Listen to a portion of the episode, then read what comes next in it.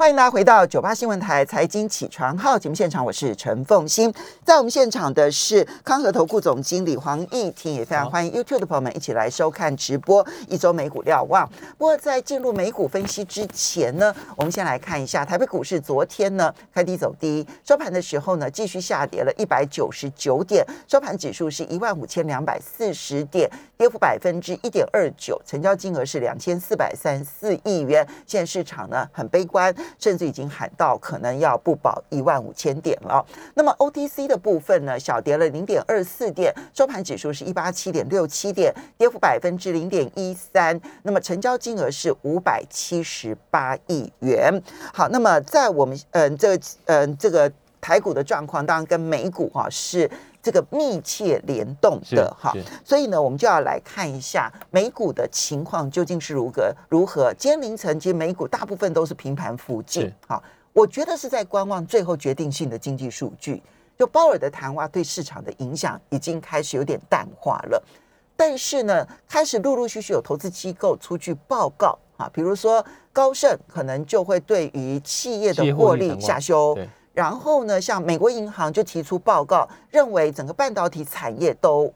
今年下半年跟明年恐怕都不看好。是，所以类似像这样的报告，可能影响还更大一些。怎么看待？基本上来说，其实就呼应了上周在呃电话连线当中跟大家报告过的，就是在呃上周之前，事实上呃分析师们的看法还是相当的乐观哦，平均而言还是相当乐观，就是就呃最终最终 S。M P 五百的这些报告来看的话，其实还是大多数的比率都是呃建议买进啊。那呃这个比率到上周为止的话，事实上都还是呈现呃高于平均值，那显示说其实分析师们还没有真正下重手去下调它的一个呃对未来的一个看法。那目前开始陆续有些大行开始有一些动作出来，呃关键点应该会是落在呃七月中下旬之后的第二季财报啊，第二季财报。呃，从七月十四号就大型银行股开始公布之后，大概为期一个月的时间。那这段时间呃会是非常的关键。那除了回顾第二季的一个营运状况之外，其实更重要的是在公布财报的当当下，呃，基本上呃各家企业的 CEO 也好，就执行长也好，或者财务长也好，或多或少都会对呃接下来半年哦，接下来一季、接下来半年的营运展望呃给出一些指引。那呃，就目前为止啊，已经看到的，呃，就已经发布呃提前预警的一些公司来看的话，其实呃大多数大概三分之二左右，就过半数呃，其实都是给出负面的一个的展望。那呃给出负面展望，当然呃股价就会出现一个相对负面的一个反应。那所以呃未来这呃整个七月份甚至到八月的上旬，那企业获利的一个状况，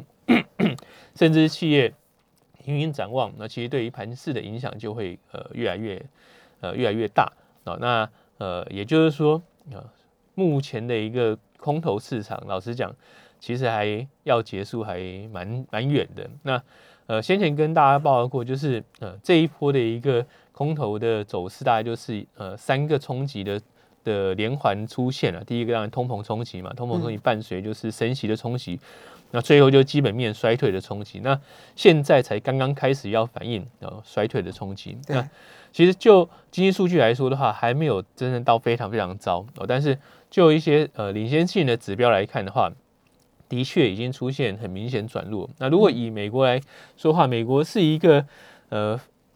非常消费导向啊，大概七成的一个 GDP 是用消费来来贡献，所以我们去来看一下消费者信心的状况。嗯哼，那呃，手边这边有提供准备一张消费者信心消费信心的图。那整体的消费者信心指数呢？呃，这个是呃 Conference Board 所公布的，我就相对起来是呃官呃半官方的或官方的组织。呃，基本上来看的话，可以看到它在呃最新的数值已经跌到一百以下。哦，那可以看出说，在过去这段时间，它下修的幅度是相当大，相对的速度也非常快。哦，显示说民众呃对于未来的一个消费意愿或是消费的信心呃已经明显的转弱。那细就来说的话，其实下一张图就更关键了。那下一张图呢，各位可以看到，呃，橘色的线啊，橘色的线是呃未来的预期啊，也就是消费者对未来预期。那蓝色的线是消费者目前的一个现况，啊，就是说他对现在的一个呃消费意愿的程度。那大致上来看的话，其实是现况指数还维持在相对高档啊，但是呢，预期指数跌得非常非常快。那预期指数基本上已经来到大概是二零一二年以来的呃相对低点，二零一三年以来相对低点。嗯，显示说其实对于未来的一个消费的能力、消费的意愿，然后投资人看的是非常非常，或消费者是看的非常非常保守。那对于未来的一个景气，当然就是一个负向的一个压力存在。那拆解呃。消费者担忧的原因，那不外乎第一个就物价真的太高，呃，所以他们呃有出现了呃所得排挤的效呃消费排挤的效应，就是当你支应民生必需的物资，包含呃食物、包含能源、包含汽油之外啊，包含租金之外，呃，事实上你能够在额外去做消费的能力已经明显下滑，哦，意愿也下滑。那第二个来看的话，现况虽然还没有明显掉下来，那主要来来说的话，其实是有提前消费的一个现象出现，就是说，呃，消费者呃已经预期未来有可能呃物价变得更高，呃，同一时间呢就业状况也可能出现恶化状况，所以呃，与其呃之后再消费，不如现在就先消费。所以我们也看到，在过去这一两个月呃所公布的，不管是消费信贷，不管是呃，信用卡的一个余额，然后事实上它的增幅都相当明显，哦，显示说，呃，美国民众已经有开始透支消费的状况出来。那未来如果进一步的物价上涨，再搭配呃经济真的出现弱化啊，伴随着就业呃状态啊，没有像现在这么的强劲啊，其实不见得是失业率会大幅攀升，但是就业的结构如果弱化啊，例如像是呃，民众来找工作啊，他去谈判薪资的呃。条件和谈判薪资的空间变小了，这实质上也会影响到他的消费能力，所以我们不见得真的会看到呃失业率快速的恶化或者失业率大幅的攀升。那毕竟目前来说，市场上还还留有的呃职缺数还是相当的大。但是我们要去观察的是，现在看起来已经有一些大型企业开始有一些裁员动作，或者是停止招聘动作。那另外一方面来看的话，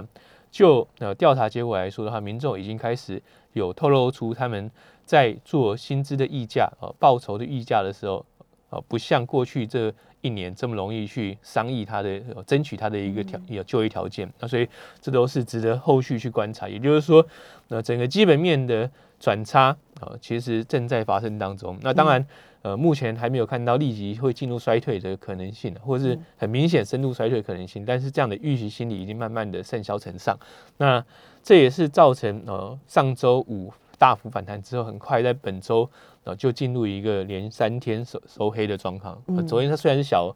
小跌了，但基本上就是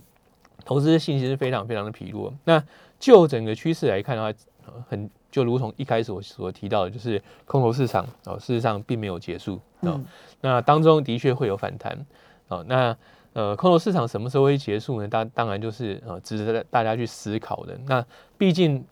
从现在来看，呃，才刚刚开始要去反映对于呃经济衰退的担忧，或者是企业获利衰退、呃获利下滑的一个担忧。所以基本上，呃，从目前来看的话，其实呃，可以跟各位报告，就是呃，就我的观察，其实空头市场呃，目前只是半山腰。好。你从两个方面去看，空头市场还没有结束。一个是在基本面的企业获利这件事情，七月、八月的时候呢，那么呃，各个公司会公布财报。事实上，按照目前已经提出来这个财报预警，当然你现在还没有完整的数字，但已经提出财报预警的，其实看起来修正幅度都不小。好，这一点呢，其实所以企业获利的修正风暴可能才刚刚开始，这是第一个部分。第二个部分呢是消费者担忧这件事情。那不管从这个呃密西根大学的消费者信心指数，或者是美国经济之商会的消费者的信心指数的调查，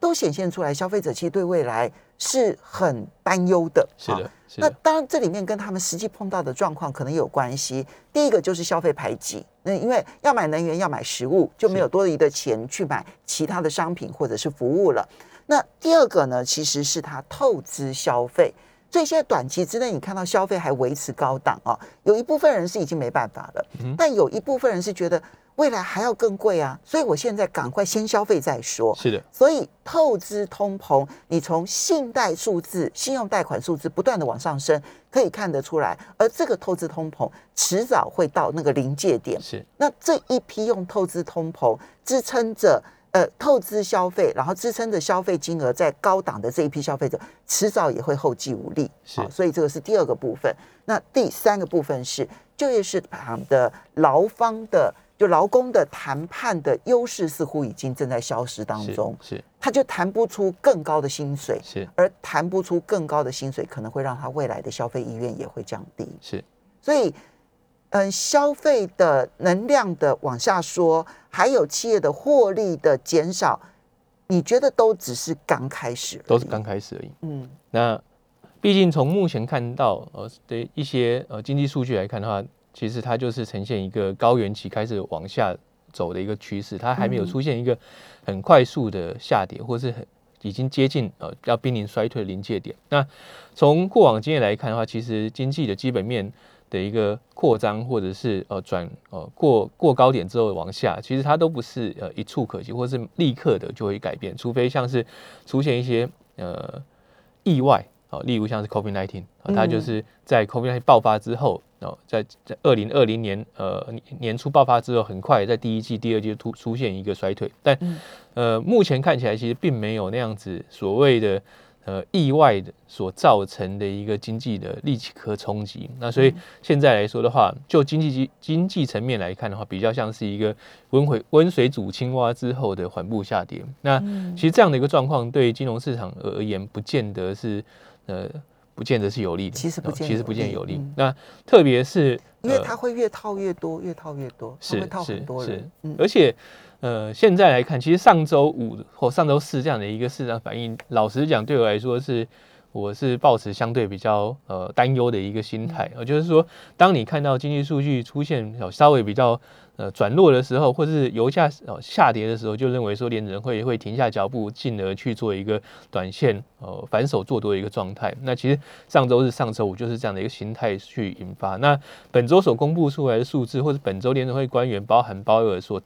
透露出来信息又是相对鹰派的时候，市场又马上反手下杀，所以这样的状况就会造成呃整个金融市场呃就每日来看的话，每天来看的话，其实你很难去预判下一个交易日会怎么走。但是当你去把时间拉长呃，例如说一周甚至一个月时间来说的话，其实它还是一个很很明显的当 trend。所以目前来说的话，呃，就投资人而言，其实真的是要更加的谨慎小心。那呃不要因为单一的消息或单一的数据就去扭转你原先的一个呃对市场的预判啊。好，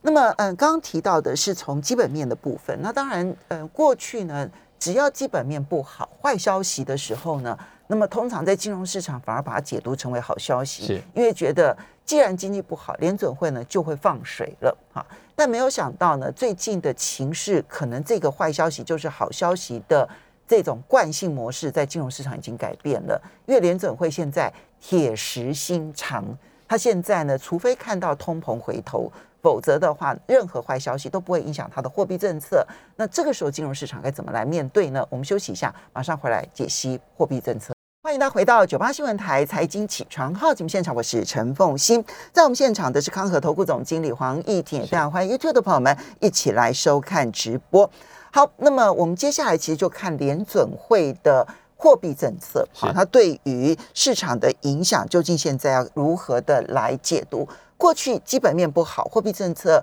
是会出来救市场的，是，但现在呢，基本面不好这件事情，似乎从联准会的态度，先控制通膨优先吧，好，所以货币政策的解读要怎么去跟基本市场，嗯，基本面的这个拔河来观察？就目前来看的话，其实呃，联准会的官员们还是透露出相当鹰派的一个立场。那呃，其实联准会也不断的在对市场释放讯息了。嗯，那释放讯息有几个层面，第一个当然是安抚对基本面的担忧，啊，认为是呃软着陆还是有机会。但是呢，其实这个软着陆还是有机会，这个说辞已经开始渐渐的弱化，因为他们都加上了很多弹书。呃，那例如像是呃昨天鲍威尔的谈话，他他认为是哦要实现软着陆是越来越困难。那呃，本周这就是为什么市场直接就解读说，其实鲍尔没有保证软着陆。是是，那另外就是呃，旧金山联准银行的达利啊，他月呃周初的时候也有提到他的观点哦，他认为说经济成长会降到两个 percent 以下哦，但是呢，很长一段的时间内不会出现负增长。嗯哦，所以基本上他认为是在这么强的联准会的呃货币政策之下的话，经济呈现低度成长是可能的。那其实就是一个软着陆的说辞啊。嗯，但是其他的官员呃也开始预示或是开始预告，呃可能会某几季出现负增长状况。所以老实讲是说，这告诉我们一件事：联准会现在并不把经济增长当做它的呃 first priority，就是最早最优先的一个呃优先的考量顺位。那优先考量顺位还是通膨。那至于通膨来说的话，事实上联准会官员们对于通膨的一个下下降是给出相当严苛的条件，也就是说，他们是要除了看到通膨数字呃过高往下之外的话，也要看到通膨预期明显的下修，甚至是认为呃通膨的预期要开始接近两个 percent。的这样一个状况，那现在还是非非常遥远，通膨数据还非常遥远了，那他才他们才会去做停止升息的动作，所以基本上从现在去开始预期未来一季，甚至未来呃两季联准会就要改弦易辙，去改变它的货币政策立场，基本上呃其实是呃我认为是有点。呃，太过乐观，所以关键点其实不是联准会说什么，关键点是通膨的数据显现出一个什么样子的趋势，是这个可能反而更加的影响联准会的货币政策，对不对？比可能比听联准会的官员说什么来的更加的直接。我这边就请教一下议题啊，因为。其实，如果按照彭博商品指数，因为我们最近看到有一些农粮价格其实修正的幅度非常的多，比如说最明显的就是小麦，哈，它受到俄乌战争影响最大，然后涨得最多，但是最近拉回的幅度其实也最大，大概拉回了十几趴，将近二十趴。所以，嗯，从这个嗯彭博的商品指数来看的话，那么铜啊，或者是像小麦呀，是往下修，也都是往下修的。这种情况，物价。可不可以控制得了了呢？这能不能更早的判断物价有没有控制住呢？当然了，正向解读来说，它就是呃，通膨过高点是可能发已正在发生，说或正要发生的。但是我们所看到这些原物料价格到终端的消费者，其实它还是有有些时间上落差，所以要观察这个。状况或者对于后续通货膨胀影响的话，其实我会建议各位去追踪的是生产者物价指数。那其实目前生产物价指数还是维持在相对高档，嗯，哦所以假设生产者物价指数出现比较明显的下下滑，就是从现在的八个百分点以上，甚至九个百分点，呃，开始去降到呃六，降到五，那你大概可以去预判，就是消费者物价指数也会过高，然后出现明显的下的下降。那其实现在来看的话，还在。那还没有出现这个迹象了，所以你现在就要去断定通货膨胀已经过去，或者是通膨已经开始出现很明显的呃下修。老实讲是呃过度预期。哦，另外一个来看的话，其实是从过往的经验来说，如果我们回去看十几年前呃金融风暴那个时候的空头市场，那也可以看到同样脉络，就是当股市出现下跌的时候，其实原物料价格还是继续上涨。哦，当时在呃原料价格，如果以原油来说，还一度飙到每桶一百四十七块以上的一个高水准，那之后就真正出现呃比较长期而且明显的空头，股市空头。所以从呃过去的经验来说的话，呃也许原物料或是呃或是原料相关的类股，呃会是整个呃从大盘由多转空之后最后一个呃最后一棒。那目前看起来，这最后一棒也在明显转弱当中。那其实从过去一周的能源股价格就可以看到出看出端倪。但是，呃，就油价来说的话，呃，要预期它很快的跌到一百以下，每桶一百以下，就我的观点，其实这也是呃。难度蛮高的，那主要还还是说，供给增加的速度其实不如市场所预期的这么的乐观。就到现在为止，供不应求的状况还是存在的。就是供给没有办法真正快速增加，啊，没有办法去扭转这样的一个供需呃不不一致的一个趋势。哦，那这其实也是呃各国政府相当伤脑筋的。哦，那稍早之前，其实马克龙有对呃拜登提到，哦，就是说他认为说呃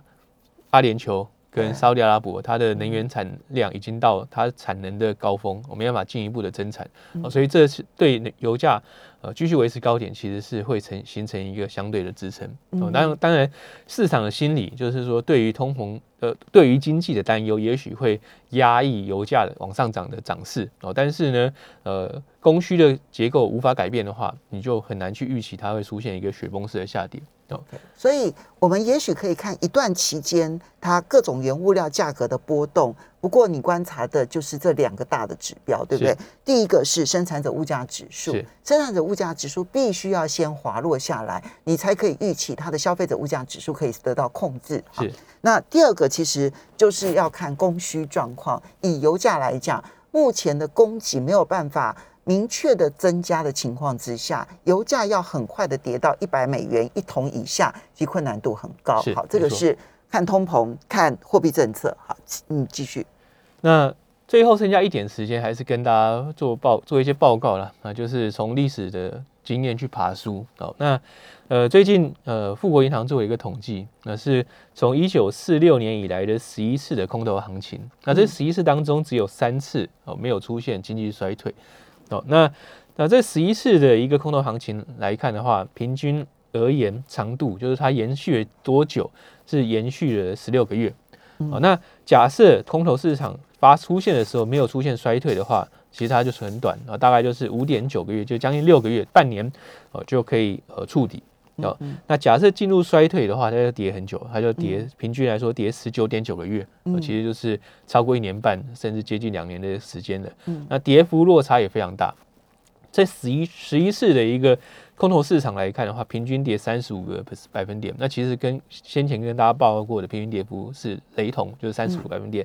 那如果空空头市场出现，然后同时没有呃经济衰退的出现的话，大概跌幅是二十七点九。事实上还是比现在呃大盘跌了二十八还是更多哦。那假设出现衰退的话，平均跌幅就会加深加深很多，加深平均呢是三十七点八个百分点啊。所以有没有衰退呃，其实就过往经验来说的话，这个空头市场的幅度就有至少百分之十以上的一个落差啊。所以接下来市场会更关心呃经济基本面，更关心经济衰退会不会出现，会不会。从软着陆变成硬着陆的预期，其实就会影响然后大盘的一个走势。那第二个来说的话，就是呃，各位也不用真正呃完全失去信心了啊，因为从过去这十一次的空头市场来看的话。当空头结束后的一年啊，其实表现就非常的正向。嗯，那整体来看的话，空头结束后的一年哦，平均 S M P 五百的涨幅是四十三点四个百分点。嗯，那没有出现衰退的空头市场哦，当空头结束之后，平均是涨二十九个百分点，也是将近三成的涨幅。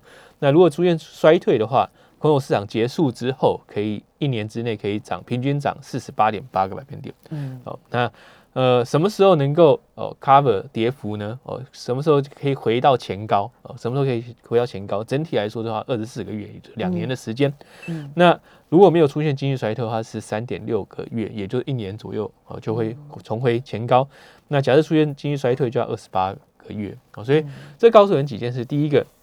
从经验法则来看的话，现在呃，整整真的就是呃，空头市场半山腰啊，因为不管从时间而言，或是幅度而言的话，那那从过往经验来说，都还没到相对满足点。当然，这个空头市场是有定义的，对不对？对，就是从高到高点到低点，高点至少跌了超过百分之二十，开始定义为空头市场。是是。那现在之所以说空头市场是标普，其实从高点到现在，其实已经跌了超过百分之二十了。是。是，所以把它定义为这个空头。但是你如果就平均跌幅是百分之三十五的话，半山腰。半山腰，的确是半山腰。如果你就这个平均，嗯，大概是需要花一年多的时间嘛，就没有衰退要六个月。如果有衰退的话，要花一年半以上的时间。那就时间上来讲，它也正在半路中，是，对不对？好，可是如果真的到那个空头结束了。其实那个反弹其实还蛮强劲，蛮强劲的啊。所以，嗯，所以就目前的一个操作的建议来说，当然，呃，多看少做啊，其实是我目前来说的话是最核心的建议。那第二个就是。呃，尽可能的是呃去保留资金啊。那毕竟空头市场没有结束了，那所以轻易的去做一个呃抢短，或是或者是做一个抄底，老实讲，其实是难度是非常高，而且受伤的可能性很大。对。那至于哦下一个阶段，假设哦半年后、一年后，我们真的看到空头要结束的迹象的话，嗯那到时候可以再去做比较积极的一个准备哦。那其实那时候都来得及，那时候都来得及。好的，因为时间的关系，我们要非常谢谢康和投顾这个嗯总经呃康和投顾总经理黄义婷，也非常谢谢大家。